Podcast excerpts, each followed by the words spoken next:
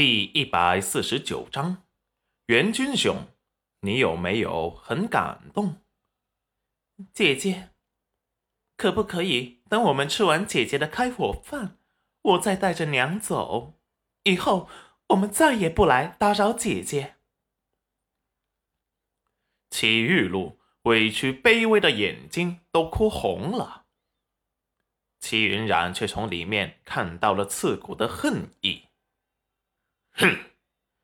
严夫子衰袖一去，听他这么说，倒也不好当众直接赶走了。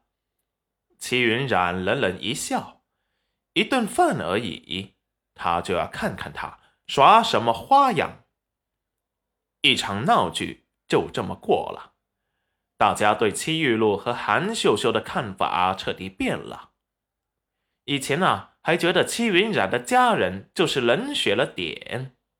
今天见识过后，简直就是两个魔鬼，连女儿的名声都想毁，真不是个东西。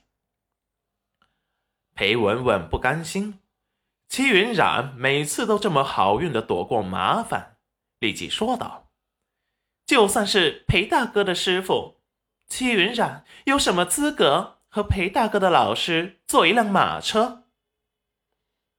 裴元君闻言。眸色骤冷，总有不怕死的想要凑上前欺负他的娘子，心底的邪恶因子被唤醒。为什么自己以前不屑与女流之辈计较，他们都能这般来折辱他的娘子，他为什么不能保护娘子不受委屈，把他们全部从这个世界上给弄消失？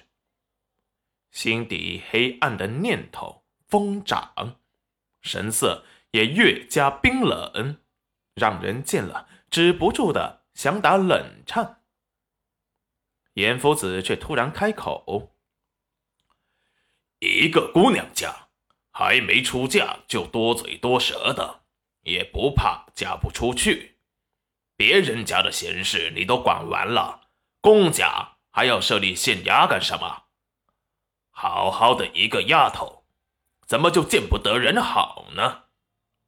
众人闻言一阵点头。裴文文被严夫子骂人不带脏字，骂得羞愧难当，灰溜溜的走了。他倒是想骂回去，就怕连累了在正学读书的弟弟。要是严夫子随便说一句，他们家德行有亏，他的弟弟。怕是终生都不能出头了，肯定会被郑学给撵出来。到时候他娘绝对会打死他。齐云染是对这些时不时蹦出来的跳梁小丑一点也不在意，根本没把他们放在眼里，跟他们谈话简直是浪费他的时间。本是吃中午饭的，被事情一耽搁。变成吃晚饭了。幸好戚云染买了镇上的糕点，让严夫子先用了。此时严夫子才发现，原来这栋小楼的设计与众不同。只见它的外观简洁大方，是他从来没见过的设计。房子还自己装置了排水系统，一点都不像曲楼国的传统建筑。在屋后挖一条水沟排水，每个屋子都有独立的茅房，设计很是巧妙。